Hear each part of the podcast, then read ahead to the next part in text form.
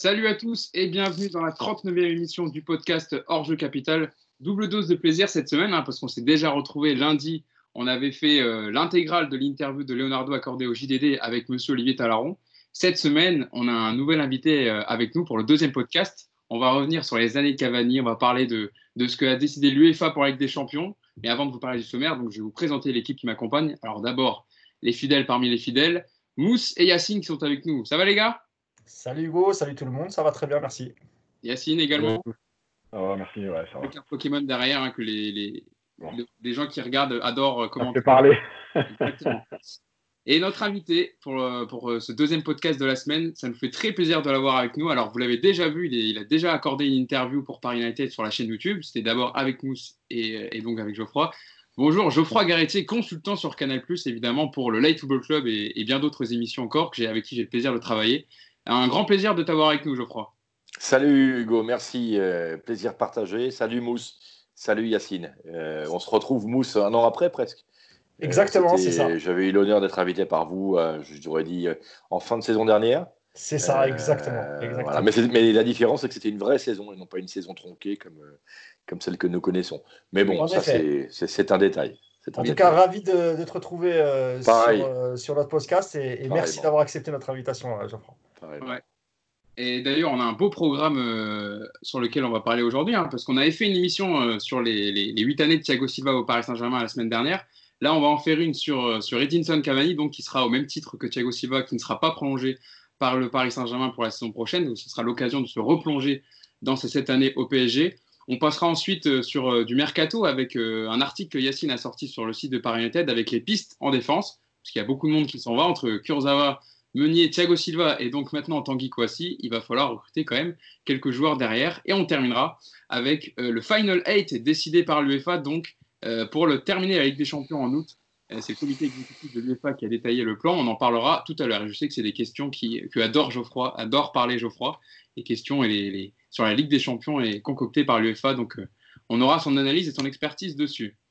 On va donc commencer, donc, comme je vous le disais, par, euh, par euh, Edinson Cavani, donc, qui ne sera pas prolongé par Leonardo, donc il l'a confirmé dans l'interview accordée au JDD euh, dimanche dernier. Alors déjà, petite question, Geoffroy, pour commencer, parce qu'on en a parlé avec Mousse et Yacine. Est-ce que pour toi, c'était la bonne année pour tourner la page avec des anciens comme, comme Thiago Silva et donc pour Edinson Cavani pour, pour cette saison? Oui, c'était tout à fait la bonne année. je, vais, je, vais, commencer par le, le, le plus récent et en même temps, peut-être le plus important, c'est le facteur économique. Euh, vous savez que à cause du Covid, et même si le club a des, des, des, fonds, les fonds Qatari derrière et une position solide, Paris va perdre beaucoup d'argent.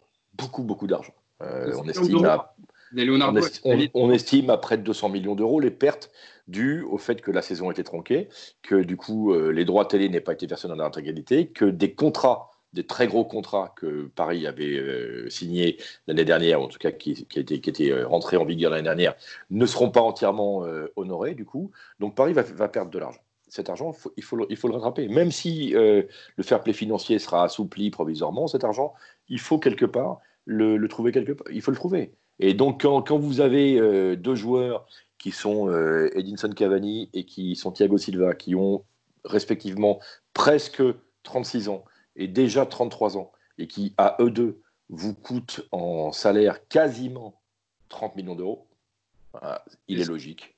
Il est logique d'aller voir ailleurs. C'est logique. Et ensuite, ensuite donc j'ai parlé de, des, motifs économiques, j'ai parlé de l'âge des deux joueurs. On a bien vu quand même euh, que Cavani, il était un peu en bout de course, ne serait-ce que physiquement. Et puis Paris a préparé l'avenir avec, euh, avec Icardi.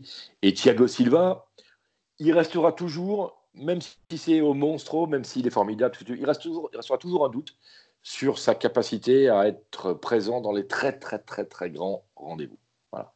Et moi je crois que oui, c'était le moment de, dire au revoir et merci. Merci évidemment, un grand merci pour ces, deux grands joueurs qui ont contribué largement à faire passer un cap au, PSG. Mais le cap suprême, celui qu'on attend, qu'on attend, je pense, que vous attendez par United, que, j'attends en tant qu'observateur euh, très attentif et que tous les fans attendent, c'est euh, d'aller plus loin en Ligue des Champions. Voilà. Alors, peut-être qu'ils vont donner un coup de main contractuel, et qu'ils participeront aux trois derniers matchs, si possible. Voilà. Mais pour les saisons qui suivent, je pense que Paris doit aller voir ailleurs. Eh ben, en tout cas, tu, le disais, Geoffroy, il faut leur dire merci. Et c'est l'occasion dans ce podcast donc de, dire merci à Edinson Cavani, le meilleur buteur de l'histoire du PSG avec 200 buts. On va revenir sur euh, les circonstances de son arrivée. Euh, il arrive en 2013 donc au PSG pour 64 millions d'euros à Naples. De Naples, c'est une énorme somme hein, quand, il arrive quand même. surtout, le plus gros transfert de, la Ligue 1. Euh, il arrive après avoir fait trois saisons, trois saisons pleines à Naples, Yacine. Euh, il arrive dans la statue, on, lui vend un peu un plan de jeu avec un 4-4-2 avec Ibrahimovic, mais au final, Laurent Blanc ne veut pas toucher à son milieu de terrain à 3 avec Thiago Motta, Verratti, Matuidi, et donc il va se retrouver à être déporté sur l'aile, en fait, dans ses premières années au PSG. Et ça fait partie de l'histoire de Cavani au PSG. En fait, le, truc, c'est que le début de saison, les deux ou trois premiers matchs, Paris joue en 4-4-2. Et c'est à un moment donné que Laurent Blanc installe, je crois, c'est à Nantes, euh, installe le milieu à 3 avec Matuidi, Motta, Verratti, et c'est là qu'il commence à être décalé. Euh, je crois que son premier match contre Ajaccio, il jouait avec Zlatan dans l'axe. Euh, et c'est vrai que bah, c'est pas ce qu'il attendait, c'est pas ce qu'on lui avait vendu. Et, euh, en fait, c'est un peu bizarre parce qu'il est performant. En plus, il apporte beaucoup dans, le travail, dans les efforts. mais on a l'impression qu'il y a quelque chose qui est voilà, un peu pas contre nature parce qu'il faut savoir qu'il a aussi joué comme ça en équipe d'Uruguay. Mais ouais, qu'il y a quelque chose qui est une petite déception du fait qu'on lui ait pas réellement vendu. Mais malgré tout, il, va, fait les efforts et, le jeu du PSG se met en place. Donc, quelque part aussi, il ne peut pas non plus euh, revendiquer autre chose. Mousse, toi, comment tu l'as on, se on se replonge donc dans l'année 2013 quand il arrive avec Laurent Blanc en, tant qu'entraîneur. Quelle est ta réaction quand il arrive, euh, Edinson Cavani, ses premiers matchs On se dit quand même, enfin, il pas tout le monde, le, on va dire, le connaît personnellement, on va dire, parce qu'il a, il a, voilà, il est arrivé euh, à Palerme tranquillement, il a, fait il a, il a marqué ses buts, il, arrive ensuite à Naples où il expose un peu plus. Et là, il commence à être courtisé et le PSG rafle la mise. Comment, toi, tu l'as perçu euh, quand il est arrivé au Paris Saint-Germain? Bah, moi, j'étais satisfait par ce, recrutement, même si euh, au moment euh, où, ça s'est fait, je me suis évidemment posé la question comment, comment le coach allait articuler tout ça, et notamment la complicité entre, comme l'a si bien dit Yacine, entre Ibrahimovic et, Cavani. Donc bah, finalement, comme l'a dit Yacine aussi, on s'est retrouvé avec un milieu à trois assez rapide assez rapidement. Et vu le prix qu'on avait payé Cavani, on ne pouvait pas non plus le, laisser sur le banc. Donc la meilleure solution, c'était effectivement de le déporter sur, le, sur les côtés gauche. Euh, après, Cavani, euh, sur ses, euh, bah, jusqu'au départ de jusqu'au départ d'Ibrahimovic, c'est-à-dire à l'issue de la saison 2015-2016, ce qu'il a fait au, poste où il évoluait, pour moi, c'est quand même extraordinaire. C'est-à-dire réussir à mettre plus de 20 buts chaque saison avec un monstre euh, comme Ibrahimovic qui, qui jouait lui en pointe, même s'il décrochait beaucoup, ce qui permettait parfois à, Cavani de, le remplacer un petit peu dans, l'axe.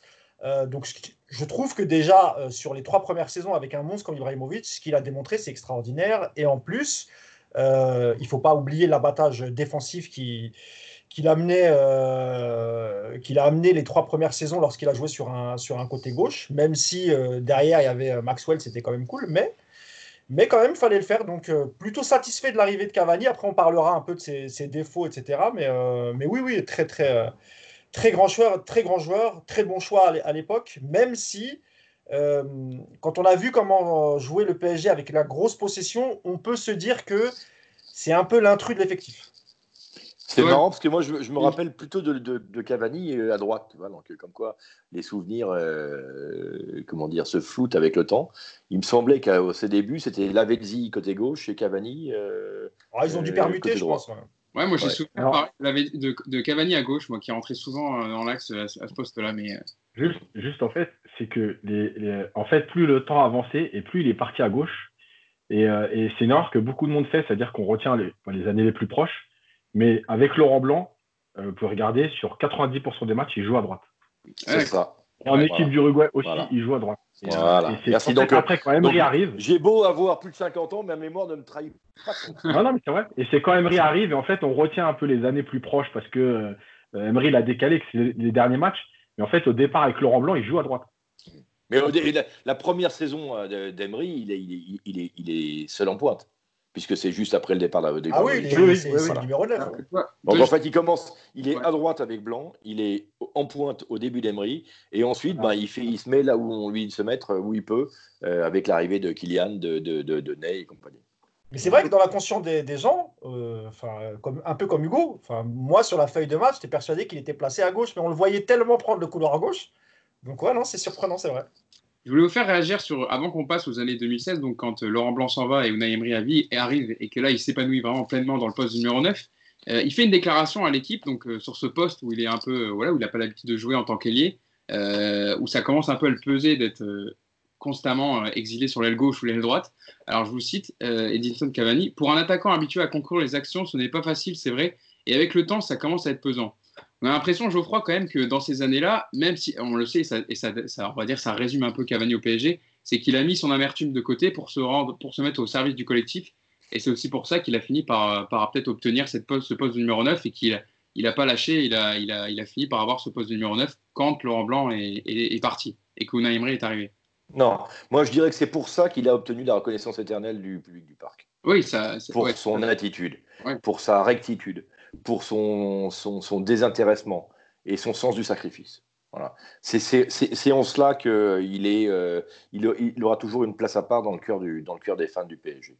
Parce que je vais, je vais te dire, Cavani, c'est presque pour moi l'histoire d'un malentendu. Alors c'est un malentendu à 200 buts, c'est un malentendu de 7 ans, mais Rappelez-vous son premier match, euh, tout à l'heure, tu l'as cité Yacine, contre Ajaccio au Parc des Princes. J'y étais à ce match. Vous vous rappelez, euh, il y a un but très rapide, je crois que c'est Pedretti qui marque pour Ajaccio et Paris. Paris a 500 occasions, je ne sais plus combien de tirs cadrés, on est à 30. Euh, oui, c'était Ochoa. Exactement, Ochoa dans les buts. et, Cavani va marquer le but de la légalisation. une frappe enroulée du gauche en lucarne, là, à l'entrée de la surface. et là, on se dit, je me dis, oh putain, on est parti pour faire un truc fantastique avec lui. Et en fait, les difficultés vont venir très rapidement. Vous l'avez dit, la première difficulté, c'est que euh, Laurent Blanc le décale pour faire la place nette à Ibra et pour mettre en place son jeu à 3 au milieu, euh, avec Mota en, distributeur, euh, et Matuidi. La, deuxième difficulté, c'est que lui-même, à un moment, doit s'habituer à son nouveau club et à ses attentes, et on va le critiquer on va critiquer notamment ses fautes techniques, euh, ses ratés. Euh, il y a cette histoire assez rapidement également de son, malaise avec son mal-être avec sa femme, euh, sur sa séparation. Il part en Uruguay, il revient, il n'est pas bien. Enfin bon, voilà. Et, c'est Ibra, c'est Ibra qui décide d'une sanction contre Lavezzi et Cavani. En gros, ils, font une réunion dans le vestiaire entre Mota, Matuidi, Mota, Ibrahimovic pour les mettre à l'amende. Silva, je crois, qui était capitaine, voilà, pour, les, pour mettre à l'amende. Mais je crois que surtout, ça concernait surtout Cavani d'ailleurs, plutôt que voilà, Exactement. Parce que l'Avédi étant proche d'Ibra, euh, voilà. Voilà. Et si tu veux, et si tu veux euh, pendant, pendant très longtemps, rappelez-vous la première saison, France Foot sort une, un, un, un, numéro avec en une l'homme qui ne valait pas 64 millions. Euh, et Cavani, en fait, les deux premières saisons, il y a le match retour à, Chelsea, à, Stamford Bridge où il rate et, oh les autres 15 qui ratent. Paris doit se qualifier ce jour-là, il, il, en, il, en, rate beaucoup. Donc, les, donc j'ai envie de dire, le, le, le, le règne, le, passage de Laurent Blanc, c'est un passage euh, clair-obscur pour, euh, pour Cavani. Et bizarrement, au début où Emery arrive, il y a encore des doutes sur lui. Les premiers matchs, il y a un match à Monaco où il n'est pas très bon, euh, un match contre Metz, et c'est en fait à Caen en début de saison, soit la quatrième ou cinquième journée, Paris gagne 4 à 0, me semble-t-il, et, ou 6-0, je ne sais plus. Mais, mais, mais, Cavani marque 4 buts en première mi-temps. 4 buts. Et c'est là que ça part pour lui. Mais c'est là que ça part pour lui. C'est la saison où, la seule saison où Paris n'est pas champion. Lui, il met 35 buts en Ligue 1, il met 49 buts TCC, mais c'est la seule saison où Paris n'est pas champion et où donc le Qatar et compagnie se disent ça suffit pas. Il nous faut plus. Et donc, plus c'est Kylian né, et plus c'est quelque part le début des emmerdes pour Cavani. Voyez? Donc sur les 7 ans, il fait une année pleine incontestable au poste de numéro 9, une, une seule. Et pour le reste, il se bat tout le temps avec un cœur énorme, avec une volonté, avec un, un sens du sacrifice qui force l'admiration, mais on ne peut pas vraiment dire qu'il a été entièrement convaincant, techniquement et sportivement. Ah, pour euh, euh, en parlait, euh, Mousse, sur l'année début d'année 2016, donc quand Ibrahimovic s'en va, il fait une saison pleine, hein, c'est sa plus grosse saison au PSG, 49 buts en 50 matchs. Donc là, on se dit clairement que voilà, le, Cavani occupe le poste de buteur du Paris Saint-Germain pour, pour de longues années. Mais effectivement, quand tu, comme tu le rappelles, Geoffroy, ça suffit pas parce que Paris ne, gagne pas titre, ne va pas plus loin en Ligue des Champions. D'ailleurs, tu parlais. Non, mais il y, a la remontada. Enfin, il, il, fait partie des, des, des, joueurs qui, même si c'est pas lui le plus mauvais, il est formidable au match aller. Aussi, hein. Ça, c'est clair. Mais, mais il fait partie du naufrage de Barcelone. Et tu t'en parlais du match à Stamford Bridge, hein, déjà, vous vous rappelez en 2014, où Ibra est absent au retour. Et euh, Cavani est titularisé en neuf et il loupe un nombre incalculable d'occasions. Et déjà, là, on, on émet quelques, quelques doutes sur Cavani à faire passer le PSG dans un cap au plus haut niveau. Donc, nous, c'est vrai que quand, même quand, euh, Geoffroy le rappelle, il y a Mbappé et Neymar qui arrivent, ça, ça, commence à se compliquer un peu pour lui, même si on, on, appelle l'attaque du PSG la MCN. Elle est quand même très prolifique, mais il a toujours eu des bâtons dans les roues, Cavani. Bah, le penalty gate, hein, les gars. C'est ça, hein, il y a plein d'événements. Il y en a plein, on pourrait faire sur cette saison, évidemment, il y a toujours des trucs à dire. Moi, j'ai deux images pour illustrer un peu le, côté un peu maladroit ou, le fait qu'il soit souvent raillé pour, euh, pour son manque de technique ou sa maladresse devant les buts. Mais c'est quelque chose qu'on peut contrecarrer. Euh, je vais vous donner deux exemples. Euh, le premier exemple, c'était sous Blanc. il met un but vraiment digne des plus grands numéro 9. c'était face à Bastia. Il y avait déjà eu le but extraordinaire d'Ibrahimovic, mais lui, il met un but tout en finesse, avec un crochet et une roulette. Euh, il efface le, défenseur, Landreau, et il met le but dans un vraiment un, angle quasiment impossible. Donc ça, c'est Cavani qui l'a fait, et pourtant on dit de lui que c'est pas un technicien, etc. Donc il est capable de mettre ce genre de but. Et à contrario, euh, je me rappelle de la première année d'Emery en Ligue des Champions avec un match face à Arsenal, où un peu comme face à Chelsea, il a raté quand même des occasions. Euh, il s'est retrouvé des, face à face, plusieurs face à face avec le gardien, etc. Et il ratait vraiment tout. Et tu as l'impression que souvent, c'est lié euh, un peu à ça. Quand il est, quand il est dans un bon jour, tu as l'impression que tout lui est réussi. Et puis, quand il commence à rater une frappe, deux frappes, euh, assez facile, il commence un peu à cogiter. Et en général, tout le reste du match, c'est quasiment pareil. Il fait que des loupés ou, des choses que personne pourrait rater. Euh. Donc voilà Cavani, comment je pourrais le, résumer? Il est capable de mettre des buts extraordinaires, comme ce coup franc à Marseille.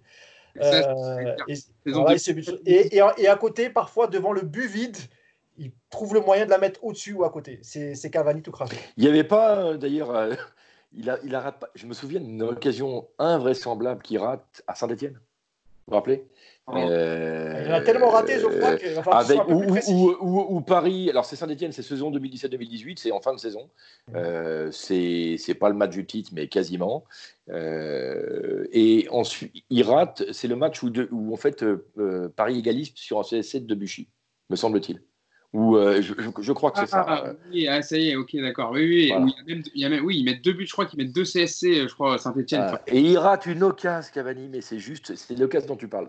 C'est tout seul, euh, face au but, le but vite à un mètre et il tire à côté. Voilà, c'est effectivement Cavani. C'est tout le paradoxe, euh, C'est tout le paradoxe, et c'est toujours, à mon avis, c'est pour ça que dans la hiérarchie des très grands numéro 9, à Paris, mais surtout à l'étranger, euh, il ne sera pas considéré dans le, top 5 à l'égal d'un Lewandowski ou euh, d'un, je sais pas moi, euh, bon, je ne parle même pas de Ronaldo et Messi, parce qu'ils sont pas des, qui sont en, plus pas des pierres neufs, mais même par rapport à Ibrahimovic, il sera derrière. Mais l'année 2016 où, où, il est seul en pointe, il me semble qu'il il, est en lice pour le soulier d'or, hein. il, met, il, met, un paquet de buts. Ah, pour le soulier d'or, oui, mais pas pour le ballon d'or. Non, non, pas pour le ballon Non, jamais, je pense. Il, il, doit être dans les sélections, mais. Euh, mais il ne restera pas. Ce que je veux dire, c'est que dans, les mémoires, l'image qu'on se fait de lui, dans, le, dans l'évaluation technique que tu fais d'un joueur, il va lui manquer euh, justement cette efficacité tout terrain, quelles que soient les circonstances, qui. Je pense que par exemple, tu vois, Cavani, euh,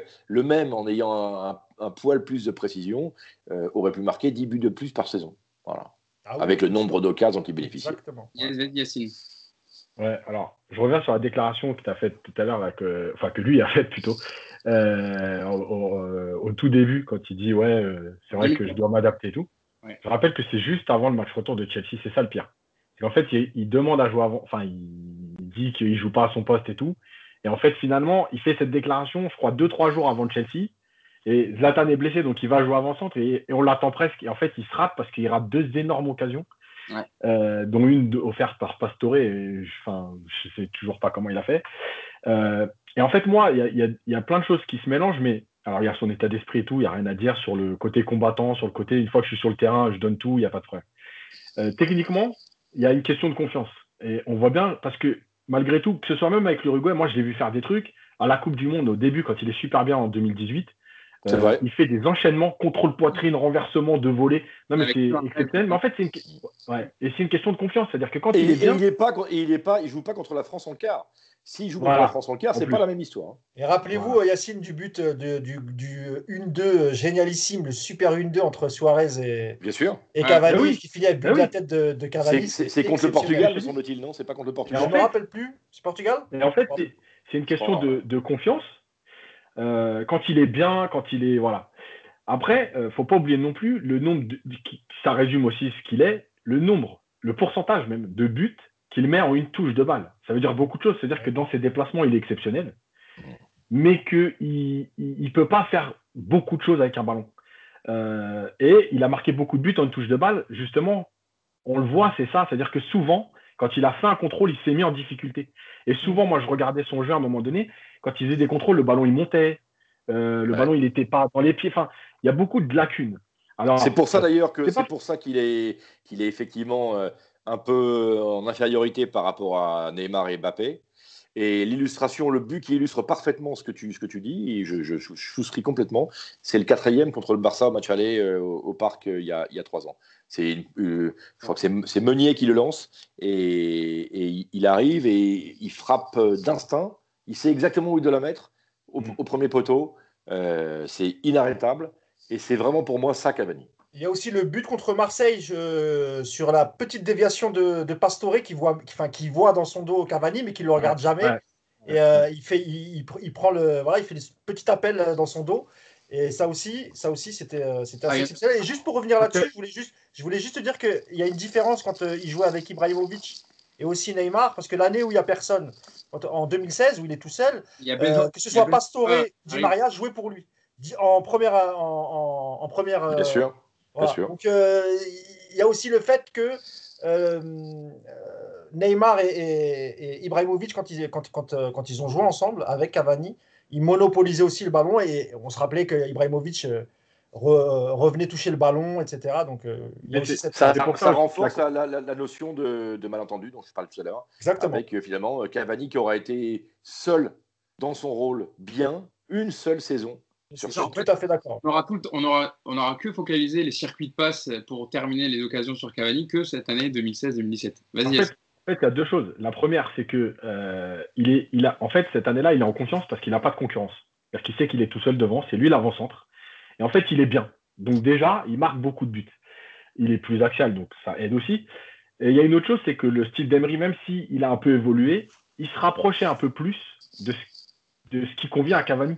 Un Parce que direct, Cavani, direct. quand il, voilà, quand joue à Naples, ouais. quand il joue à Naples avec Lavezzi et Hamzik, c'est ça le jeu de Naples à l'époque. Les trois de devant, ils sont très très mobiles, avec beaucoup de percussions, beaucoup de jeux directs vers l'avant, euh, Lavezzi qui fait les courses, etc.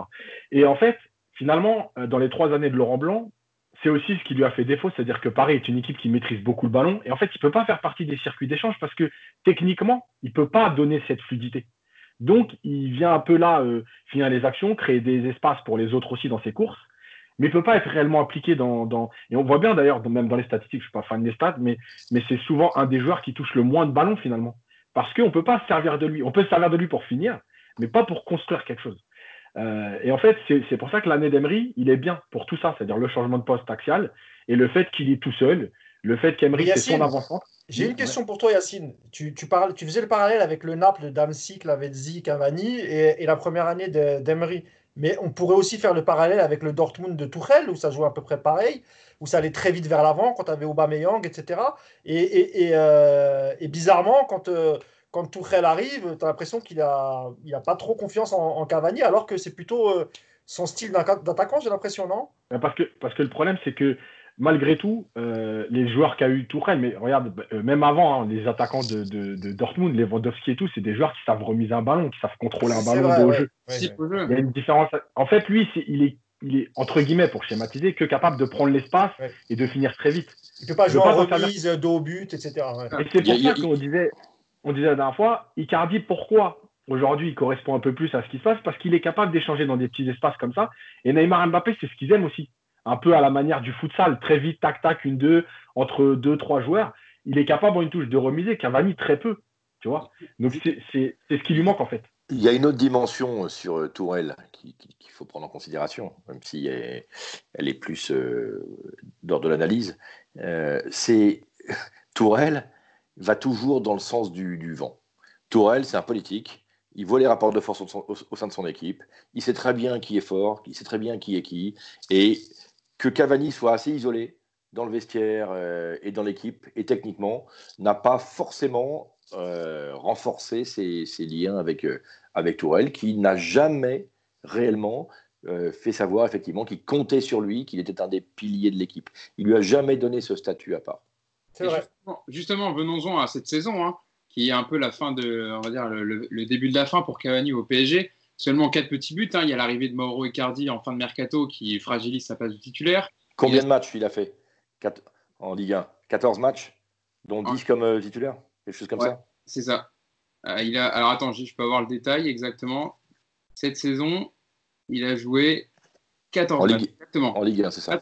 En, Ligue 1 pour 4, 4 buts et une passe décisive. Et, après, et je pense, ah. Hugo, tu confirmeras, mais la majorité, c'est en deuxième partie de saison, on est d'accord hein. Oui, c'est ça. Et donc, pour, pour, terminer un peu sur cette saison un peu chaotique pour Cavani, il y a également ses problèmes physiques récalcitrants, donc à sa hanche, qui le font énormément souffrir et qui, font, qui finit par, par perdre sa place. Euh, parce que voilà, c'est un joueur qui, on, on, vient de le répéter dans le podcast, qui a toujours tout donné sur le terrain, qui se bat beaucoup, qui fait énormément d'efforts.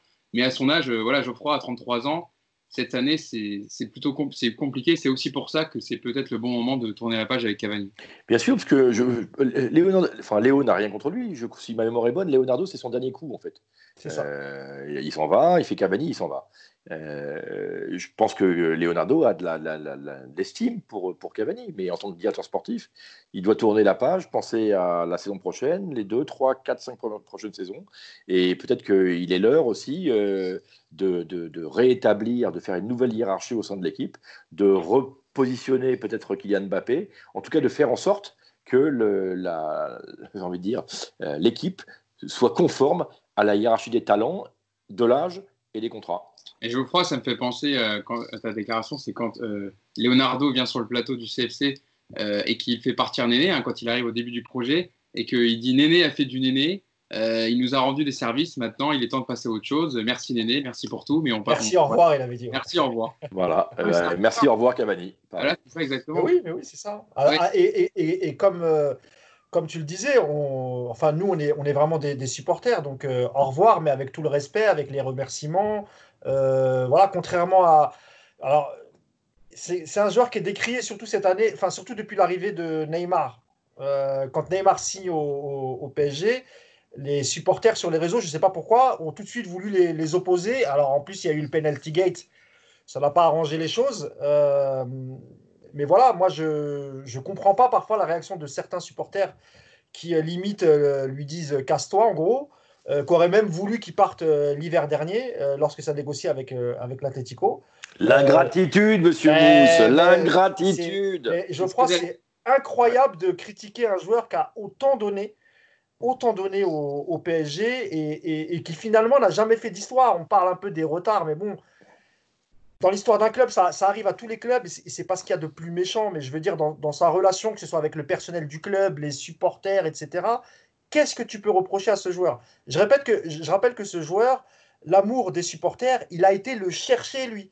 C'est-à-dire qu'il euh, n'a il a pas, il a pas eu droit à l'amour des supporters juste parce que euh, il portait le numéro 10 dans le dos et qui valait plus de 200 millions d'euros, si tu veux. C'est pas un génie, c'est pas C'est son sens du sacrifice et son, et son, son, son, son, opiniâtreté, son côté euh, grégario, son côté euh, euh, homme de l'ombre. Un peu besogneux, laborieux, tu vois. C'est ça, c'est son profil homme de l'ombre dans un poste de lumière. Donc, qui, fait, qui quelque part sera, résume, à mon avis, l'ambiguïté autour de, autour de Cavani, avec, euh, encore une fois, tout le, tout le respect qu'on peut, qu'on peut avoir pour son, pour son engagement. Et, en plus, et je finis, Hugo, rappelez-vous quand il arrive au PSG, donc il vient de Naples. Avant Naples, il avait fait Palerme, mais bon, c'est vraiment Naples qui l'a mis en lumière. Et il vient, il vient en traînant des pieds au PSG. Hein. Il est, c'est un joueur qui était adulé à Naples, lui-même adorait sa vie à, Naples et la mentalité aussi euh, napolitaine. Et la deuxième chose pour laquelle aussi il a, il a un peu boudé au début, c'est que lui expliquait que euh, quand on lui a vendu le projet, euh, Laurent Blanc lui avait dit qu'il l'utiliserait, comme vous l'aviez dit, en, en 4-4-2. Et, effectivement, ça n'a pas été le cas. Donc, au début, c'est un peu les griefs qu'il a fait au, qui, qui, c'est un peu les reproches qu'il a fait au, club, le fait de ne pas tenir leur engagement quant à sa position sur le terrain. Pour, pour rappeler sa saison, voilà, vous en parliez, c'est vrai qu'il y a également l'épisode avec l'Atlético Madrid en janvier où Tourelle l'écarte du groupe hein, pour qu'il règle son transfert. Finalement, ça ne se fait pas, donc il réintègre, il, il jouera quelques matchs. J'ai une question, euh, Yacine, plus générale à vous poser, parce qu'on en parle depuis tout à l'heure, qui réunit un peu tout ce, qu'on dit depuis, depuis le début. Qu'est-ce qu'on bavarde alors?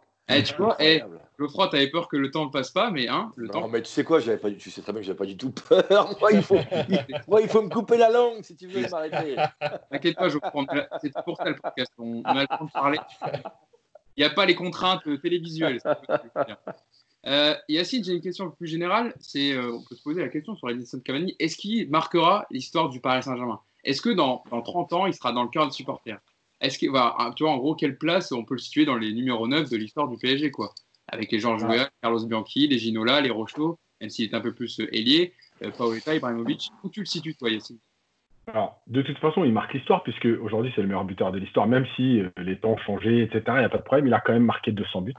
Il, est resté 7 ans. Il va falloir aller les chercher, les 200 buts, parce qu'un joueur qui reste 7 ans dans un club, à notre époque, c'est quand même très compliqué. Vas-y, je t'en donne Il est resté, il est resté 7 ans. Et, euh, et malgré tout, quand on marque l'histoire d'un club, il n'y a pas que les chiffres, il y a, il y a la mentalité. Et malgré tout, Cavani, à un moment donné, quand tu vois un joueur euh, sur certains matchs, pour pas dire tous, euh, revenir au niveau de son numéro 6, voire des fois au niveau de son latéral droit pour venir faire un tag, défendre, oui, il a marqué l'histoire.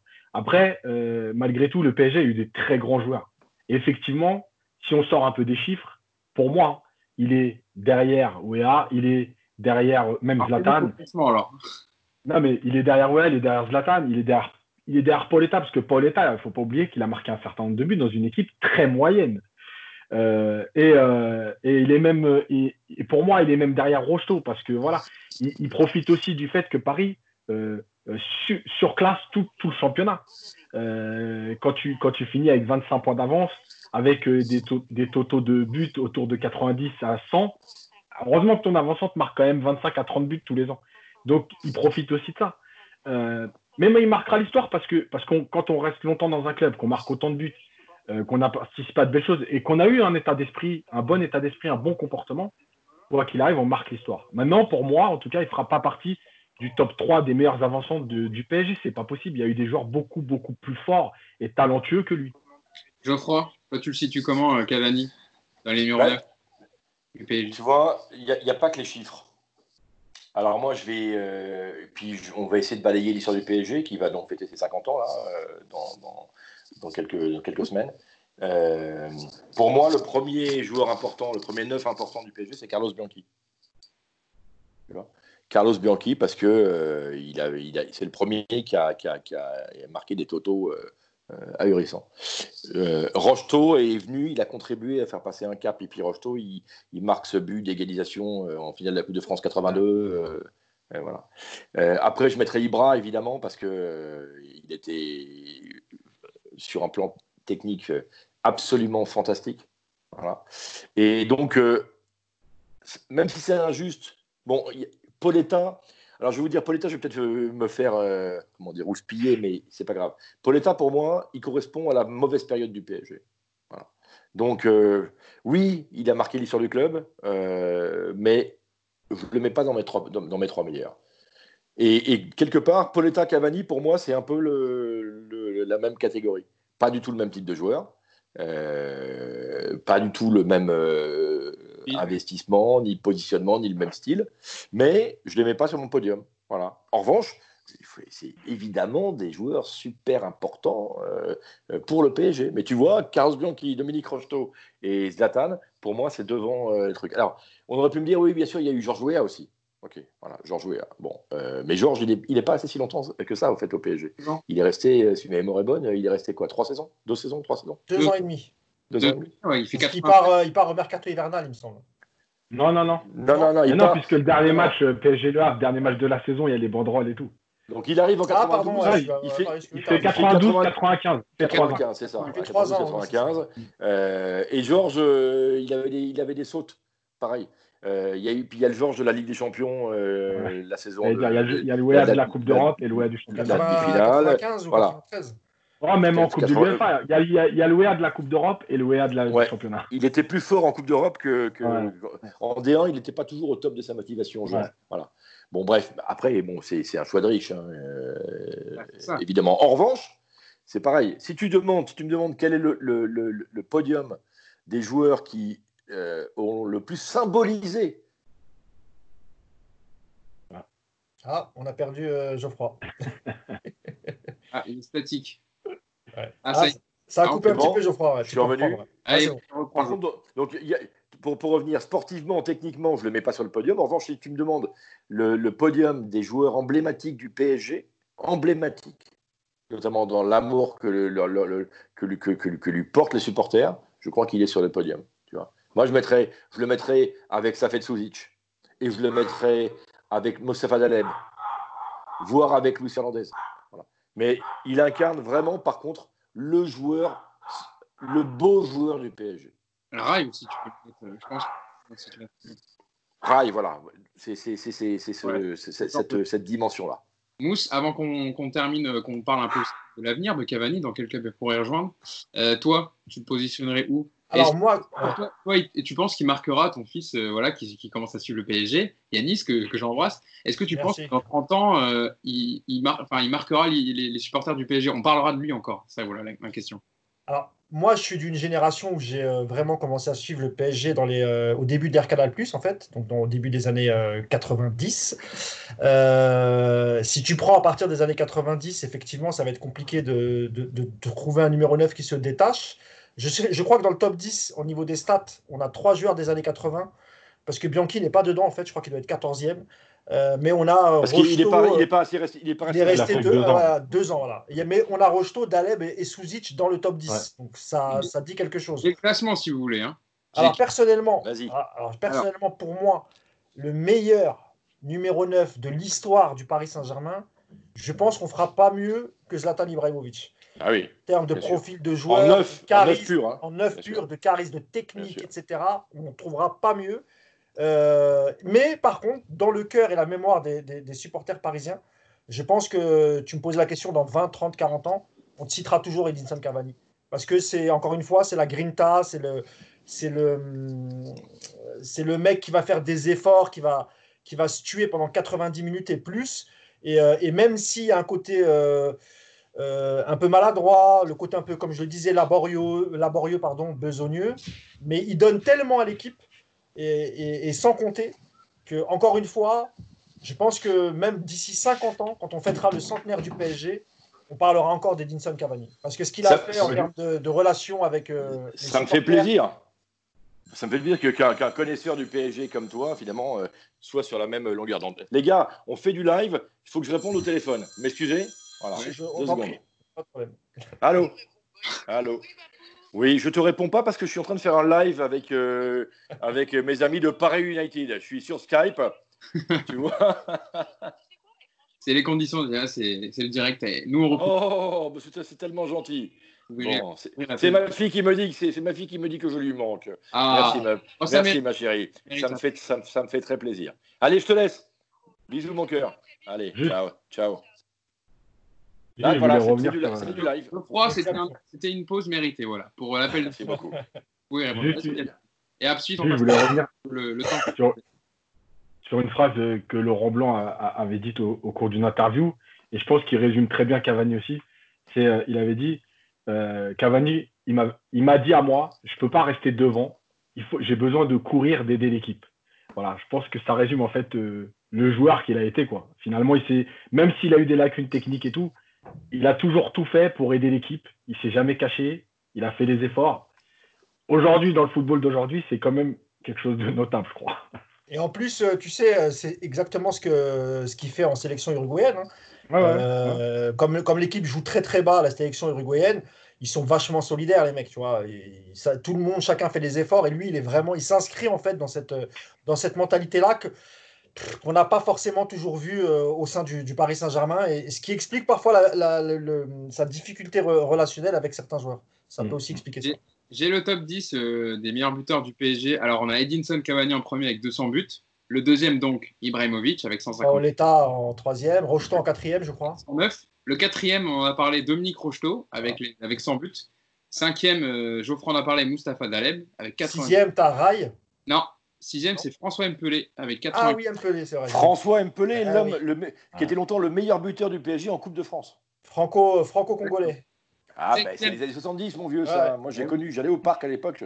Toi aussi, moi, j'imagine. Parce qu'on est un peu vieux, nous. Bah après, tu dans, les années 70, j'y allais pas. T'allais pas au parc des années 70 sur le PSG Je crois. Eh ben moi, j'ai vu jouer les gars, Moustapha Daleb et François Mpelé. et Geoffroy, Ainsi que Jean-Marc Pilorget et, et- et- et Philippe Redon et des joueurs comme ça. Par et contre, Yacine est abonné depuis Ah oui. 82. Alors lui, bien. oui. Geoffroy, le- l'historien de Paris United et du podcast, c'est Yacine. hein. Il nous parle toujours des années 80, de Safet Souzi, Rocheteau, etc. Donc Un c'est notre premier match en 82, Yacine. hein.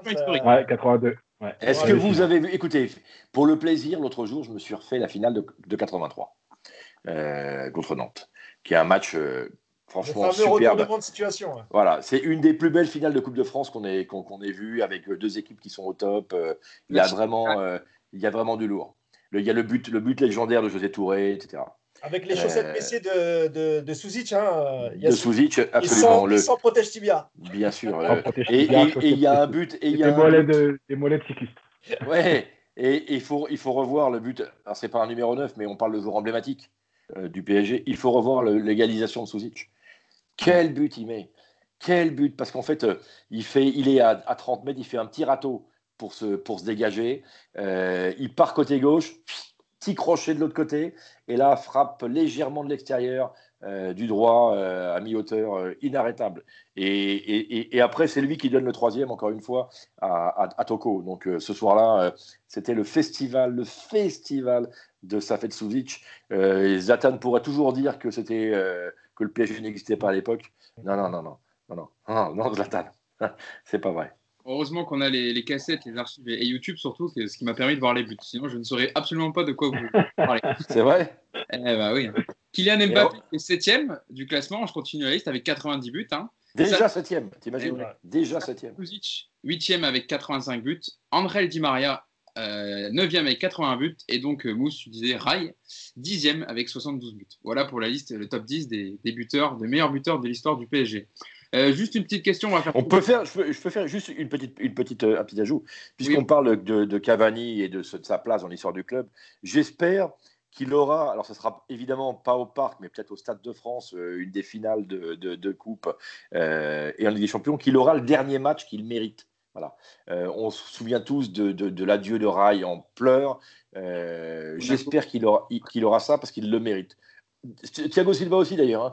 mais je voudrais que le public du parc, que, que le public du Stade de France, donc que des fans du PSG puissent lui rendre hommage lors d'un dernier match. Voilà. Geoffroy, je te rassure, je pense qu'il fera ses adieux au Parc des Princes quand, quand, ce sera, quand le public sera autorisé, autorisé pardon, à, à revenir, donc sans doute euh, octobre, septembre, je, ne- je ne sais pas.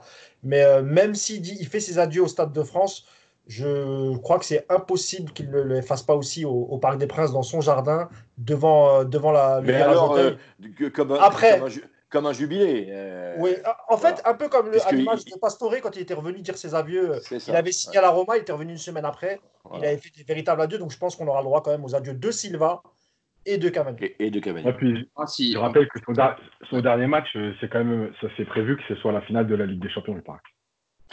Bah oui, on souhaite aussi. À, Li- à Lisbonne le 23 mai. Ah, on, en, 23 août, on pardon. en parlera justement en dernière partie. Euh, très très court, euh, Yacine. Eh, parce que là, vous- on, fait, on a fait vachement long, les gars, hein, Ah oui, euh, hein. déjà, hein, Eh, sur Cavani. Hein. Cavani. Cavani nous inspire. Il y a des choses à dire sur Cavani. Il y avait des choses à dire. Bon, on, fera, on fera un peu moins long sur, la, sur le mercato, mais on, on- on se garde quand même une bonne partie pour, euh, pour la Ligue des Champions, Geoffroy. Sinon, tu, tu vas faire la Et gueule. moi, je te propose, Hugo, qu'on, je te propose, Hugo, qu'on, qu'on enchaîne directement sur la Ligue des Champions et qu'on finisse sur, la, sur le mercato. Eh ben, Ouais. on peut faire ça. On peut faire ça. Il y a Ouais, pas de- on peut faire C'est ça. c'est- c'est- c'est Quand bien, c'est bien. Je, souscris. on peut bouleverser, on peut bouleverser le, le conduit, il n'y a pas de souci. Je, je m'adapte à tout. Donc, euh, en troi- donc la do- troisième partie qui devient la deuxième partie, la Formule Final 8 validée par l'UEFA, donc c'est désormais officiel, la phase finale de la Ligue des Champions 2019-2020 se jouera à Lisbonne sur le format d'une Final 8.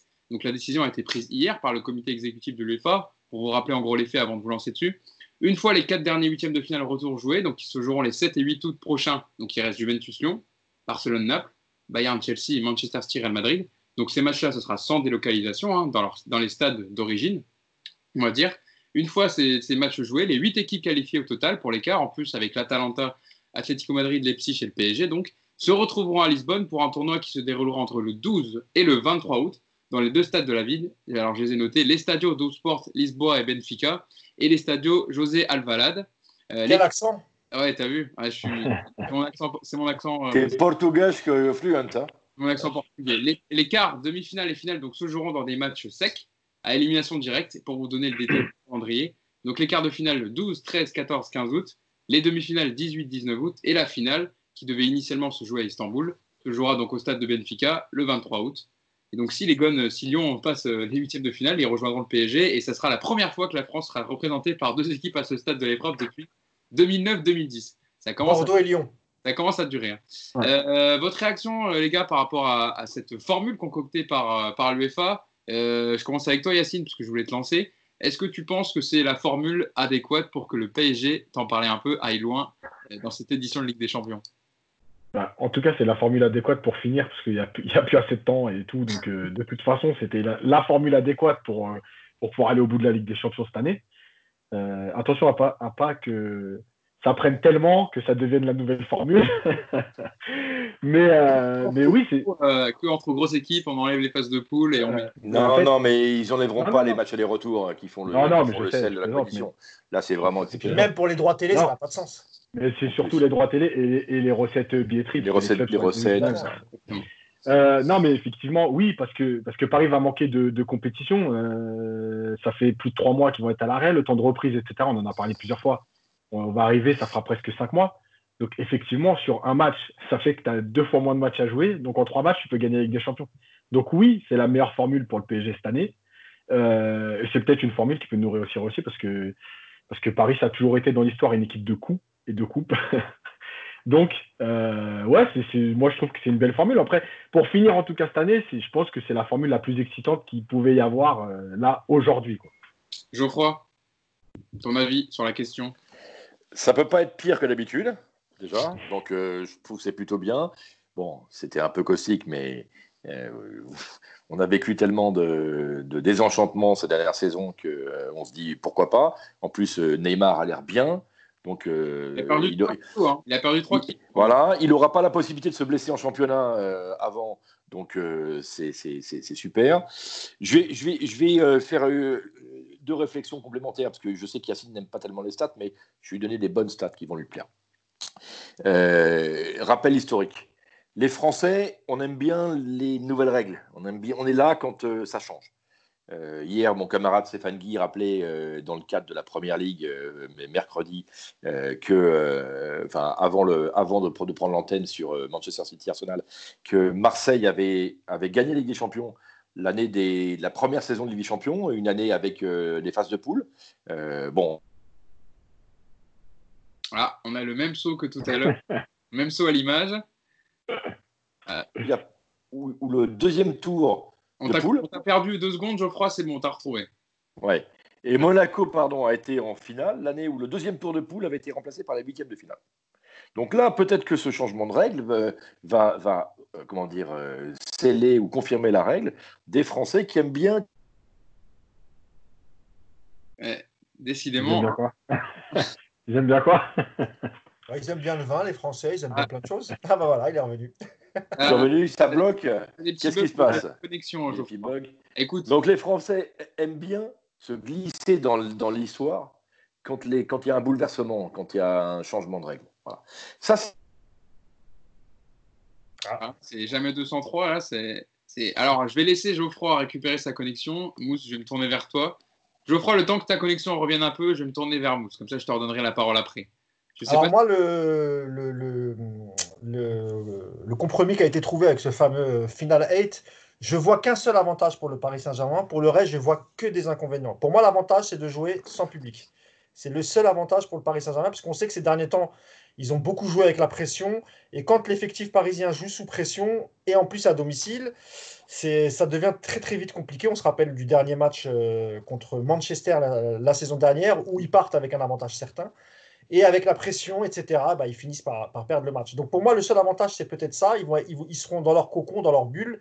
Il n'y aura, y aura, y aura personne pour leur mettre la pression. Par contre, le, gros, gros inconvénient, évidemment, c'est le fait de ne pas avoir repris le, championnat. Donc, euh, ils auront très, très peu de matchs dans les jambes. Peut-être un ou deux matchs amicaux en juillet, plus la finale du 24 et du, 30, euh, du 31 juillet.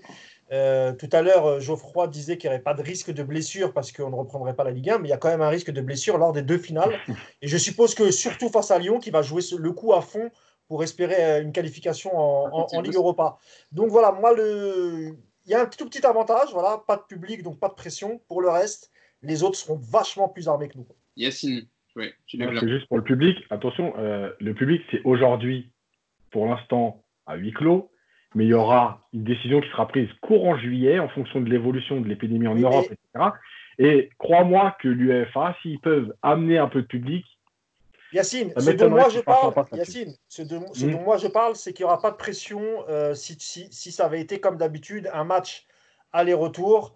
Euh, c'est ça que je te parle, avec tes ah, ultras, ton public, qui, qui, est des, qui est des locaux, des autochtones, euh, des Portugais qui viennent voir le match ça, ça n'ajoutera pas de pression aux, joueurs du Paris Saint-Germain. Ce dont je te parle, moi, c'est les ultras, le parc, etc. Oui, euh, d'accord. Je, crois, il y a aussi, l'UEFA a précisé aussi en même temps que euh, les clubs ne pourront pas enregistrer de, joueurs qui viennent d'arriver au club, hein, des, futurs transferts. Ils pourront inscrire des joueurs qui n'étaient pas inscrits dans la, dans la, liste précédente. Mais par contre, euh, pour les nouveaux transferts, donc le Paris Saint-Germain qui sort. C'est pas possible. non, mais on a vu que euh, il y avait une sorte d'amendement qui était en, préparation euh, au niveau de, l'État français suite aux recommandations de la FIFA qui permettent d'étendre les joueurs qui, sont, qui étaient en fin de contrat, donc le contrat des joueurs qui étaient en fin de contrat là, au 30 juin, jusqu'à la fin des compétitions de la saison en cours. Donc, en fait, c'est deux mois euh, à, faire, à faire en plus. Voilà. Pour, euh, pour euh, revenir à ce que je voulais dire tout à l'heure, et je vais aller dans le sens de, de Mousse, sur pourquoi est-ce que c'est une bonne chose pour le PSG, ces matchs sur, sur, sur terrain neutre et sur un seul match. Quand vous regardez donc ce qu'a fait le PSG en, en Ligue des Champions depuis l'arrivée des Qataris, combien de fois c'est arrivé que Paris fasse un match retour meilleur que le match aller? Combien de fois c'est arrivé que Paris ait un meilleur résultat au retour qu'à l'aller? Eh ben, très peu. Chelsea, je crois, le très 2 peu. Non? Ouais, un. Ouais. il n'y en a pas beaucoup, c'est vrai. Un. Et le deuxième, c'est Dortmund. Ouais. ouais c'est vrai. Puisque Paris avait fait un partout à Barcelone après avoir fait deux partout au match aller, mais comme le match aller c'était à domicile, Paris avait quand même été éliminé. Donc en gros, c'est arrivé deux fois. Ouais. Donc c'est dire si Paris, rappelez-vous, euh, le 4-0, le du Barça, c'est le match aller. Le 3-1 contre Chelsea, c'est le match aller. Euh, le 2-1 à Valence, le premier match à élimination directe, euh, c'est le match aller. Voilà. Et je vais même dire un ah, truc. Euh, le, tiens, Manchester l'année dernière, et il y a deux ans, à Madrid, le match aller au Bernabeu, qui est, qui, est, une défaite, mais dans la manière, c'est bien meilleur que le match retour au parc, où le club se, se, se, se défait complètement. Donc, ces matchs secs, façon Coupe de France, façon Coupe de la Ligue, où Paris a très longtemps été invincible, intouchable, je dis, pour moi, c'est la meilleure chose qui, pourrait, qui pouvait arriver au, PSG. Il y a eu d'autres décisions qui ont été prises euh, lors de la réunion d'hier du comité exécutif de l'UEFA. Euh, alors, les tirages au sort des quarts de finale et des demi-finales de, de, ce fameux Final 8 auront lieu le 10 juillet à Nyon. Euh, la Super Coupe d'Europe se jouera le 24 septembre à Budapest. la prochaine édition de Ligue des Champions en 2020-2021 sera lancée le 20 octobre. Et pour les dates de mercato, c'est ce qui est intéressant, c'est ce dont je voulais parler avec vous. Euh, on en sait un peu plus parce que l'instance européenne a fixé au 6 octobre la date limite d'inscription de joueurs pour la phase de groupe, donc pour la prochaine édition. Ce qui veut dire donc que toutes les ligues européennes de football doivent clôturer leur mercato euh, le lundi 5 octobre à minuit. Quoi. Donc, euh, oui, Geoffroy, tu veux réagir dessus? Je veux réagir sur cette histoire de, justement de Ligue des Champions, la prochaine qui commencera le 20 octobre. vous imaginez la saison prochaine, l'embouteillage des compétitions qu'il va y avoir. Je suis convaincu, parce que j'ai regardé euh, hier euh, le match, euh, le premier match de, retour de, donc de, la Première Ligue entre Sheffield United et, Aston Villa, puis celui entre Arsenal et Manchester City. Vous avez vu Arsenal, les blessés, tout de suite là? Il va y avoir de la casse, c'est obligé. Et on sera peut-être très content en Ligue 1 et en France d'avoir permis une longue plage de repos aux joueurs parce que l'année prochaine, ouille, entre la Ligue euh, des Champions et la Ligue Europa qui seront sur un timing resserré, les compétitions de sélection, euh, les qualifications de l'euro, les barrages de l'euro, euh, les, qualifications de la Ligue des Nations, si elle a lieu, les barrages de l'euro, le début des qualifications de la Coupe du Monde, tout ça compressé par l'euro au mois de juin, ça va être injouable. Tu oublies euh, aussi la Cannes, qui, qui, va peut-être concerner euh, Idriss Gueye. Euh, bien sûr, la Cannes, la Cannes, la Copa América, etc. Exactement. Donc je, je pense que au bout du compte, ça sera un mal pour un bien d'avoir permis une fois dans leur carrière, je dis bien une fois dans leur carrière, aux joueurs d'avoir une si longue coupure. Par contre, Geoffroy, à condition que la préparation soit complètement adéquate. Bien sûr. Parce que là, il va falloir. Évidemment, il ne faut pas trois semaines de, faut pas trois semaines de réutilisation. Il va falloir 6 euh, à 8 semaines. Mais ça, on est bien d'accord. Parce que le problème, c'est que tu vas enchaîner euh, la fin de la Ligue des Champions avec le début du championnat. Il y, aura pas, je ne pense pas qu'il y aura de coupure entre la fin de la Ligue des Champions et le début du nouveau championnat. Non, il n'y aura pas de coupure, puisque d'ailleurs, même le, la première journée du championnat de Ligue 1 est prévue le jour de la finale de Ligue des Champions.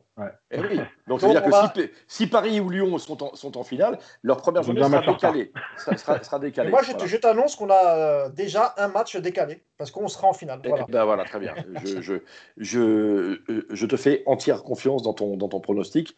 Je, souscris. Donc, en gros, ça veut dire que euh, nos, nos, joueurs de Ligue 1 auront eu deux mois nécessaires de préparation. ok? Et là, ils pourront euh, reprendre vers le 10 août euh, au taquet, en, ayant en plus, pour Paris, eu ces deux finales de coupe comme, euh, comme galop d'essai. Moi, je trouve que c'est très bien pour eux. Voilà. Fin juillet, début août. Ouais, Yacine, tu voulais intervenir.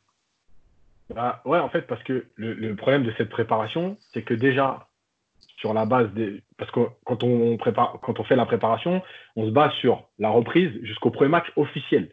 Le premier match officiel, il vient d'être avancé d'une semaine. La date de reprise, elle ne peut pas bouger. Paris avait décidé que c'était le 22 juin. Donc déjà, ils perdent une semaine de préparation. Ils vont enchaîner avec un deuxième match officiel et la Ligue des Champions. Euh, au départ, quand, quand, le championnat était arrêté, même si Noël Le euh, au départ, avait fait des pieds et des mains pour dire qu'il fallait maintenir les finales, on n'avait pas de date et on n'avait même pas d'idée que les finales seraient maintenues, puisque je rappelle quand même que l'État a décidé que la saison 2019-2020 était terminée, mais pas les deux finales, qui font partie de la saison 2019-2020. Donc déjà, voilà. et donc, en fait, la saison de Ligue 1. Hein. Des championnats. C'était des championnats. Ils ont, arrêté, tous les championnats, etc. Ce que je veux dire, c'est que bon, il n'y a pas de barre. Enfin bref, on va pas revenir là-dessus, on en a déjà parlé. Mais euh, et en fait, cette semaine de, de moins, elle va compter parce que au lieu d'avoir un match amical où tu peux faire tourner ton effectif, tu vas te retrouver avec un match officiel. Et tu vas avoir une semaine de moins de préparation qui t'amène déjà un, un, un, programme plus court. Et Paris va enchaîner avec la Ligue des Champions, et avec des matchs tous les trois jours, et s'ils vont au bout, et avec le championnat tout de suite. Donc, n'oublie pas, et, le trophée des champions, pour l'instant, c'est pas ce qu'il devient. Parce, que dans, parce, que, parce que dans le contrat euh, avec le, nouveau diffuseur, dont je, ne citerai pas le nom, euh, leur premier match, c'était le, le, trophée des champions. Donc ça, il va falloir trouver une date à, celui-ci. Ou alors décider qu'on le supprime. C'est possible aussi, hein, mais il, mm. est, il, est, mal barré. C'est pour ça d'ailleurs, quand même, que euh, le, le, règlement de la FIFA permettant 5 remplacements par joueur, euh, enfin, par, pardon, 5 remplacements par, par, par, équipe et par match, va être quand même très utile.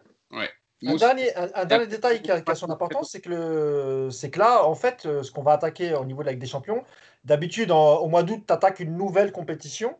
Là, tu es censé terminer. Ça veut dire que normalement, quand tu démarres une compétition, tu montes crescendo. Là, tu n'as pas le temps de monter crescendo il faut que tu mettes une intensité directement pendant 90 minutes. Évidemment, ça peut aussi, euh, il peut y avoir aussi des risques de grosses blessures.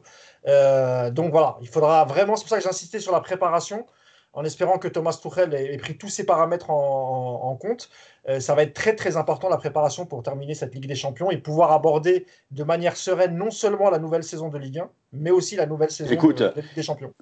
Ce qu'on souhaite, c'est que Paris aille le plus loin possible je, je, je, me, je, me, dis que si jamais donc on met là, on balaye le trophée des champions, qui de toute façon, euh, à mon sens, est encore une fois mal, mal barré, si tout va bien, Paris a cinq matchs à jouer en cinq week-ends.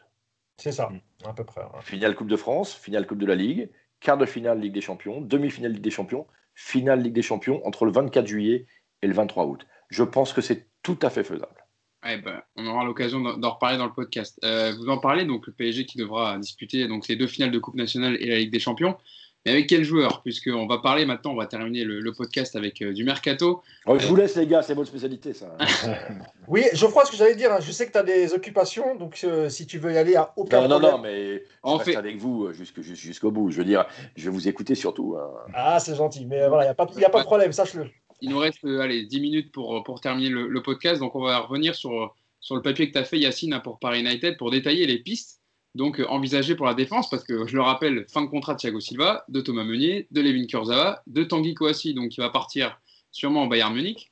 Il va bien falloir la renouveler cette défense et, quand même racheter euh, un ou deux joueurs. Euh, quelle est la meilleure option pour remplacer Thiago Silva? Alors Yacine, je vais te laisser expliquer ton papier, mais il y a plusieurs pistes. Il y a Milan Skriniar de, l'Inter, auquel Leonardo s'est déjà renseigné plusieurs fois dessus. Il y a également le nom là, qui ressort de Nikola Milenkovic, ce défenseur serbe de 22 ans qui appartient à Fiorentina, qui est très, qui est très courtisé par euh, des grands clubs, notamment le FC Barcelone. Euh, il y a également David Alaba qui revient, euh, qui revient dans, les, dans les petits papiers de Leonardo. Il ne lui reste plus qu'un an de contrat. Le Bayern ne veut pas forcément le vendre, mais soit il le prolonge et soit il part cet été pour, soit il, part cet été pour toucher quelque chose. c'est un défenseur quand même maintenant qui, qui, vaut 50 millions d'euros, qui a la polyvalence, qui a l'expérience. Mais on parle également ces derniers jours, ces dernières heures de Lucas Hernandez, donc, euh, le, plus gros transfert du Bayern avec, qui a coûté 80 millions d'euros, le défenseur, l'ancien défenseur de l'Atlético Madrid et international français. Donc, selon les dernières, indiscrétions des RMC, Mousse, tu vas me confirmer si on a les mêmes infos à Paris United, des négociations ont été ouvertes entre le PSG et le Bayern au sujet du joueur de 24 ans. Et en parallèle, la direction parisienne travaille avec les représentants euh, voilà, de, et champion, du, champion du monde français en vue d'un transfert avec, euh, pour faire un deal avec, en gros, vous prenez Kouassi, donc vous diminuez l'indemnité de transfert et on, on essaie de trouver un arrangement même si on sait que le PSG quand même a, tiqué sur, sur Kouassi, que le Bayern ne prenne comme ça. Kouassi, Kouassi part libre, il n'y a, aucun arrangement à faire. Kouassi, non, mais dans le sens où euh, voilà, vous, prenez Tanguy Kouassi, donc euh, on, s'arrange sur, sur le cas irlandais. En tout cas, c'est ce qu'il y avait dans le papier des RMC. Hein. Oui, mais en gros, pour moi, c'est pas logique parce que quand un joueur est, est, libre, tu peux absolument mettre aucune condition. Enfin, il part libre, il signe où il veut en fait. Euh, quoi, si, le PSG ne, facilite rien dans cette affaire en fait. Ah Donc ils peuvent pas venir et dire bah oui, bah on vous laisse euh, quoi si non. Ils le prennent parce qu'ils ont réussi à le convaincre et, c'est tout. Pour, pour le cas Hernandez, je pense qu'il y a une opportunité parce qu'il s'est blessé, il a perdu sa place au, Bayern. C'est un jeune joueur, il est champion du enfin, monde. Il l'a jamais, eu. Il a été tellement blessé que. Il n'a pas perdu sa place. En fait, il n'a jamais eu sa place. Oui, mais en, gros, ce que je voulais dire, c'est qu'ils l'ont acheté 80 millions pour en faire oui, Un, titulaire. Mais il n'a pas eu, l'occasion de prouver qu'il pouvait. Voilà. Lui, d'après ce que j'ai lu, lui aussi aurait du mal à, s'adapter au club et aussi au championnat, d'après ce que j'ai, d'après ce que j'ai compris. Donc, en fait, moi, voilà, moi, ce que j'ai, c'est que euh, Leonardo aimerait faire un petit peu un coup à la Icardi, c'est-à-dire convaincre le Bayern de, de baisser le prix euh, pour qu'il puisse récupérer quand même une, petite somme, même si euh, je ne crois pas qu'on puisse faire un deal à 50 millions euh, alors qu'ils l'ont acheté 80. Je pense pas, je vois pas le Bayern perdre 30 millions d'euros. Alors les options qu'il y a, c'est soit un prêt avec option d'achat obligatoire, avec un prix fixé par le Bayern, donc ça sera calculé sur l'exercice prochain, on va dire, ou bien négocier dans le, pack avec un joueur du PSG. Et là, en l'occurrence, ça s'agirait de, de, Julian Draxler, mais là aussi, J'imagine mal Flick et les dirigeants de. Flick ou Frick Flick Flick. Je vois mal Flick. Le, flic, c'est chic. voilà. Je vois mal les dirigeants et flics euh, vouloir ou, être intéressés par, euh, par Julian Draxler. Et, euh, voilà, il n'y a pas beaucoup d'options. Ça coûte quand même très cher. C'est un jeune joueur. Je ne vois pas comment l'opération pourrait se faire. Pour moi, la meilleure option, ça serait vraiment le, le prêt, comme pour Icardi. Obtenir un prêt avec option d'achat. Surtout si, euh, si le Bayern Munich valide euh, l'arrivée de Kwasi, euh, donc il pourra, Kwasi pourra remplacer numériquement Lucas, j'allais dire Théo, non, c'est Lucas Voilà. Yacine, alors est-ce que tu peux nous détailler maintenant les pistes, donc, notamment aussi Nicolas Milinkovic, donc détailler le profil du, défenseur qui est ciblé par Leonardo? Encore une fois, une piste très sérieuse. Dans tous les noms qu'on a sortis, il y, y a, un point commun qui revient, c'est la polyvalence. C'est-à-dire que la plupart sont capables de jouer et latéral et en défense centrale, mais avec euh, le même niveau. C'est pas un latéral qui peut dépanner, c'est vraiment ils sont très bons en défense centrale et ils sont très bons comme latéral. Milenkovic, c'est le joueur qui monte, hein, il est très jeune, il a 22 ans. Euh, il, est très grand, il fait 1m95, mais c'est un joueur qui est rapide, qui est vif, qui défend très bien, qui a progressé euh, offensivement, qui commence à marquer des buts de la tête. Euh, c'est un joueur qui était au départ venu à la Fiorentina. Bon, je rappelle qu'il avait été acheté 5 millions. Euh, qui était venu à la Fiorentina pour euh, s'installer tranquillement. Mais finalement, il s'est imposé très vite. Et aujourd'hui, il est suivi, on l'a dit, par le FC Barcelone. Son prix est estimé autour de 35. Mais vu les courtisans, ça va. Il y a vraiment eu des contacts avec Abidal déjà? Ouais. Ah ouais, cet hiver, eux, le Barça, cet hiver, ils étaient vraiment chauds pour le prendre. Ouais, enfin bon, en plus, il est le, le, le, Barça, ils sont comme tous les grands clubs. Il y a une logique financière là. Euh, et, plus personne maintenant, plus personne, à part, euh, allez, deux ou trois clubs, comme le Bayern et encore, je ne suis même pas sûr, n'est capable de verser les sommes qui étaient prévues euh, avant, le, avant le, la, pandémie de Covid. Donc les cartes, elles peuvent être un peu rebattues par rapport à ça. Voilà. Et justement, par rapport à ce que disait Mousse tout à l'heure, il y a beaucoup de clubs, alors même si on sait que les clubs, ils ne sont pas là pour se faire des cadeaux, mais il y a beaucoup de clubs qui sont en train de réfléchir justement à cette entente, entre guillemets, de dire, OK, on fait des transferts, payable l'année prochaine. Par contre, si c'est payable l'année prochaine, ce que tu peux négocier aujourd'hui à 30, par exemple, avec la crise, on va te le faire à 50, mais l'année prochaine. Donc, ce sera des prêts avec option d'achat obligatoire, etc. Parce que, mine de rien, tous les clubs, hein, le Barça, euh, non, c'est la Juve, je crois, qui est en train de perdre un peu plus de 145 millions. Euh, le PSG 200, enfin, tous les clubs, ça va être énorme. Après, Donc, il faut aussi, à un moment donné. Il y a juste la difficulté concernant le Hernandez et le Bayern, c'est les mauvaises relations qu'entretiennent euh, le Bayern Munich et le Paris Saint-Germain via, via leurs dirigeants respectifs, même si euh, les griefs étaient plus portés sur Antero Henrique, que Leonardo qui vient d'arriver. Mais je ne sais pas si le Bayern Munich, même avec Leonardo, peut euh, arranger le club. C'était depuis Jérôme Boateng, hein, on est bien d'accord, hein, que les, relations sont tendues autour de son transfert. Dites les amis, le, titulaire à gauche au PSG cette saison, c'était Bernat. C'est ça. Il est prévu qu'il le reste. Et qui doit, normalement, qui devrait même prolonger, on l'avait sorti il y a quelques, quelques semaines. Voilà. Donc, euh, si tu, tu, tu, fais venir quelqu'un, euh, tu parlais tout à l'heure, de la à juste titre, Yacine, de la polyvalence, des, des, gens dont on a cité le nom, c'est qu'elle ce serait une doublure à, à, Bernat. Mais moi, je pense qu'en fait, le truc, aujourd'hui, j'ai l'impression que Leonardo, vu que le marché va être compliqué, il est en train de travailler, par exemple, sur le fait qu'à gauche, on va avoir trois joueurs, par exemple, Hernandez, Kimpembe, Diallo. Euh, euh, Bernat, je parle pas de Diallo pour l'instant. Et en fait, trois joueurs capables, euh, enfin, Alaba et eux, Alaba, oh, décidément. Mais parce qu'il y a Alaba aussi qui est gaucher, donc c'est pour ça que c'est revenu dans ma tête. En fait, trouver ce joueur qui peut remplacer Kim Tembe à un haut niveau, dont on est sûr de ce qu'il est capable de donner, et en même temps, d'être aussi une doublure à Bernat avec le même niveau de performance. Et du coup, tu aurais trois joueurs en fait pour les. Et même Yacine, tu peux même anticiper un probable, un futur départ de Kim Pembe par exemple la saison prochaine et, laisser par exemple Hernandez. Euh, voilà. exactement. Tu peux... dans, cette, histoire-là, euh, en fait, on, cite beaucoup de joueurs qui sont donc euh, polyvalents, gauche, donc couloir gauche, axe gauche. mais, mais, mais, mais, à droite, il y a qui là? Parce que, justement. Eh il, est, il, est, polyvalent, axe droit, couloir droit. On est d'accord? Et il a beaucoup joué justement l'année dernière, pas moins, un peu moins cette année, mais l'année dernière, il a beaucoup joué latéral droit. Et ça a été une vraie révélation pour lui parce qu'il n'avait jamais joué à ce poste. Et il a été très performant. D'ailleurs, l'entraîneur de la Fiorentina avait hésité à le laisser à ce poste. Après, il est revenu dans l'axe parce qu'il y a eu du changement et il s'est encore imposé. Mais c'est un très très bon défenseur droit, pas par défaut. il est capable réellement de jouer à ce poste. Et eh bien, euh, si Meunier, donc Meunier va partir, on est d'accord, son contrat ne sera pas prolongé. Donc Milenkovic, tu le fais venir. Euh, c'est qui l'alternative à Milenkovic Kerrer Il te reste Kerrer et Dagba. Je n'ai absolument jamais cru en Kerrer comme, euh, comme couloir droit. Je trouve qu'il est totalement insuffisant. C'est pas son poste, voilà, clairement. Il n'y a pas que couloir droit d'ailleurs. ah, voilà. Je pense que ce que veut dire Geoffroy, c'est qu'il est peut-être meilleur défenseur central qu'arrière droit. Et c'est vrai que je, ne serais pas surpris qu'un jour Colin Dagba ait une énorme offre en provenance de l'étranger, en tout cas une belle offre, puisque de toute façon tous les jeunes joueurs du PSG qui ont été formés au PSG, qui sont en train de se de, de, de,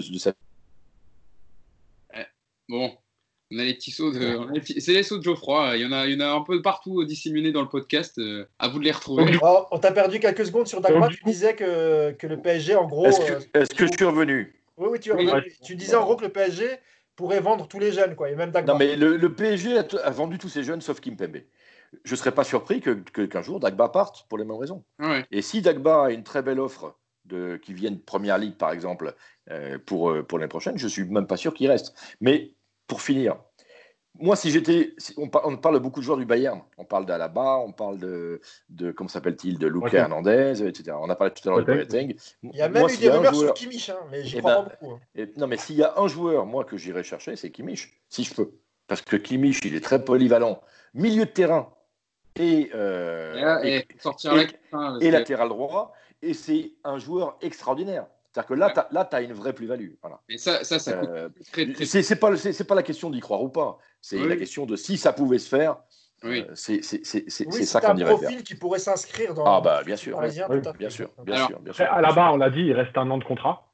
Mm. Et en fait, pour l'instant, le Bayern n'arrive pas à le prolonger. Donc ils sont plus dans l'optique de dire, bah, puisqu'on peut pas le prolonger, il vaut mieux le vendre maintenant. En sachant qu'à la barre, il y a quand même un club qui, qui risque de, de très vite faire le forcing parce qu'il a un coach qu'il connaît, etc. C'est Manchester City, correspond parfaitement à ce qu'aime Guardiola, de la polyvalence des joueurs, de ce qu'il est, etc. On verra ce que le TAS décide d'abord. Hein. Aussi. à la bas, il n'ira pas à Manchester City s'ils sont interdits de Coupe d'Europe pendant ah, deux bien ans. Bien sûr, bien sûr. Mais bon, aujourd'hui, voilà, les décisions ne sont pas actées. Et, euh, et, donc, il y a le cas Boateng, parce que Boateng, c'est pareil, il lui reste qu'un an de contrat, il a 32 ans. Lui, il ne prolongera pas. Et aujourd'hui, c'est un joueur qui, peut, qui, va, qui va partir autour de 10 millions d'euros ça peut être le, joueur qui vient prendre un peu la place de Silva. Boateng euh, aurait, dû, aurait dû rejoindre le PSG à, l'été 2018 euh, quand, Thomas Tuchel arrive. Donc il aurait dû rejoindre à ce moment-là. Et, euh, mais vous, vous, qui êtes des pros du mercato, les gars, on parle plus de Koulibaly en ce moment? Non. Bah, écoute, je vais te dire, Geoffroy, on a été quasiment les seuls à Paris United et tu peux regarder sur notre site et, et regarder tout ce qui s'est dit sur Koulibaly. On a été les seuls à calmer les choses avec les supporters exemple en disant Koulibaly, ça va être très compliqué vraiment, j'ai sur, sur, Koulibaly, Naples, vraiment j'avais les infos, c'est très dur et même à convaincre le joueur d'évoluer en Ligue 1. Rien que ça, c'est difficile. Il n'a pas envie de jouer en Ligue 1 et, et, et, le président De Laurentiis n'est pas en difficulté financière malgré le Covid. Il est en position de force. Il, n'est pas à la gorge euh, au point de pouvoir s'en débarrasser dès cet été. Mais l'année prochaine, euh, surtout, au rabais, surtout au rabais. Non, il ne jouera pas avec ah, Je ne dis pas que Koulibaly ne partira pas de là, mais je dis qu'il ne viendra pas au PSG, ça, j'en ai la certitude. Par contre, pour Manchester United, pour le Real Madrid, ce genre de club, oui, la porte est ouverte, je pense. Euh, euh, je voulais juste terminer, euh, Hugo, vite fait, par rapport à tous les messages qu'on reçoit aussi sur les réseaux ou sur YouTube et tout. Parce que la dernière fois, la semaine dernière, j'ai dit qu'il y avait deux gauchers, on ne pouvait pas jouer avec deux gauchers dans l'axe. Il y a deux, trois messages, on m'a dit Ouais, mais pourquoi tu dis ça? Alors en fait, c'est pas qu'on peut pas jouer avec deux gauchers dans l'axe, puisque Paris l'a déjà fait dans son histoire. les coachs n'aiment pas ça. Mais les coachs n'aiment pas ça, parce que les gauchers ont une, une, posture, euh, des attitudes qui font que le, le, fait de jouer ensemble, c'est compliqué. L'orientation du corps au moment où tu reçois la balle. Eh, déjà, et donc, eh, des chances, il a bien joué avec deux gauchers. mais je te le dis. Et, donc, les coachs en général n'aiment pas ça. Donc, c'est pas euh, de dire que c'est pas possible. Tout est possible dans le football. Mais à choisir, par exemple, entre deux droitiers ou deux gauchers, vous êtes sûr que les coachs, ils mettront deux droitiers sans problème. Deux gauchers, c'est très, très, très, très rare. Il faut vraiment presque pas avoir le choix. Quoi. En tout cas, on aura l'occasion de revenir sur ces pistes parce que le mercato, alors il le mercato franco-français ouvert ses portes, mais pour l'instant, hein, je suis pas sûr que ce soit les pistes envisagées pour le. On s'exporte on plus vers, vers d'autres pays européens. Pour, on va faire le premier transfert franco-français, euh, Geoffroy Garretier de Canal Plus à Paris United. Voilà, on, va se lancer les premiers, tu vois. Mais comment tu payes? Eh oui, eh, moi, je paye, moi, je paye en tagine et en couscous. Voilà. J'ai un salaire énorme, je le dis. Tu vois, on parlait, eh, on parlait du salaire de Talaron à Canal à 4 millions par an. Il disait, Geoffroy, à mon avis, ça doit être 5 Non, parce que moi, je suis, malheureusement, je suis beaucoup plus vieux que, que, que, tout le monde. Donc, euh, ma, ma, durabilité euh, dans, le, dans, dans, le business, elle est forcément un peu, un peu moindre. La prime d'ancienneté, va... Mais j'adore, j'adore Canal+. Vous savez très bien, je suis attaché à c'est ma chaîne, j'adore Canal. C'est une belle maison, c'est une belle, maison. une belle maison. Et on a une très belle émission qui s'appelle le Late Football Club et dont nous attendons avec impatience le retour au mois d'août. Oui, j'ai la chance de travailler dessus avec toi, Geoffroy. Et... Tu confirmes Tu confirmes que c'est une super émission et je, Très belle émission. À, à, Jérôme Martin, le rédacteur en chef, qui est excellent. Voilà. Et tu confirmes que c'est la meilleure. Vous confirmez que c'est la meilleure émission de deuxième partie de soirée dans le foot aujourd'hui. Il n'y a pas, y a, pas à tortiller. les autres, c'est les autres, c'est l'aspartame, c'est les, les édulcorants. Je me rappelle parce que quand on avait fait l'interview avec Geoffroy, les, premiers mots, il m'avait dit exactement la même chose. Et ça m'avait fait sourire. Ils peuvent dire ce qu'ils veulent, les autres. D'ailleurs, Geoffroy, as le... je, vais, je, je, passe un petit message personnel. Tu as le bonjour de mon petit frère Youssef, qui m'a dit que vous parlez souvent. Mais, et puis, euh, je- on, s'est- on frère, s'est- là. on s'est rencontrés, on s'est rencontrés il n'y a pas si longtemps, je ne sais pas si tu as dit, pas très loin de, pas très loin de chez moi, sur les, sur les bords de Seine. Il promenait son fils. tu vois. Exactement. Et moi, et moi, et mon chien. Voilà. C'est ce qu'il m'a dit. voilà. Voilà. c'est Donc il m'a dit tu lui passeras, mais tu lui transmettras Eh ben, mes. Tu lui rendras le, le- mon bonjour. Ça Enfin, son marche. bonjour. Sur ces, sur ces belles paroles. Bon, Bah, les gars, ça fait un bout de temps qu'on parle là. Il Ah faut- oui, faut- hein, faut fait- Il est 19h30, c'est le, c'est le, c'est le podcast le plus long de tous les temps. Eh, écoute, On, on, va- a, on arrête là, ça y est. on a été complet en moins. Geoffroy, je voulais te remercier d'avoir été avec nous donc pendant cette heure et demie, euh, 7h15, 7h30 de podcast. C'était un réel plaisir de t'avoir avec Merci les gars, c'était un De plaisir de, de Cavani, du PSG euh, et de Mercato. Donc c'était un réel plaisir. Merci à toi d'être venu. Je voulais remercier également Yacine et Mousse d'avoir été avec moi sur ce podcast. Geoffroy. Merci. Je voulais savoir, je voulais savoir si la semaine prochaine on fait un retour sur les 13 matchs historiques de Kouachi ou pas Non, on fera, on, fera ces- on fera les plus beaux matchs de Thomas Meunier. Voilà. Il y en a un. Il y en a un. Bon, merci à tous. Mais il était beau, 13 matchs, mais il était marque- beau, il était très beau. Est-ce qu'en 13 matchs on marque l'histoire d'un club? Non, jamais. On n'a pas joué 300 matchs comme Cavani. euh, Tout, tout monde. ciao les gars, Euh, merci à vous revoir. de nous avoir suivis et puis on se dit rendez-vous la semaine prochaine. Merci à tous. à bientôt. Ciao. Salut.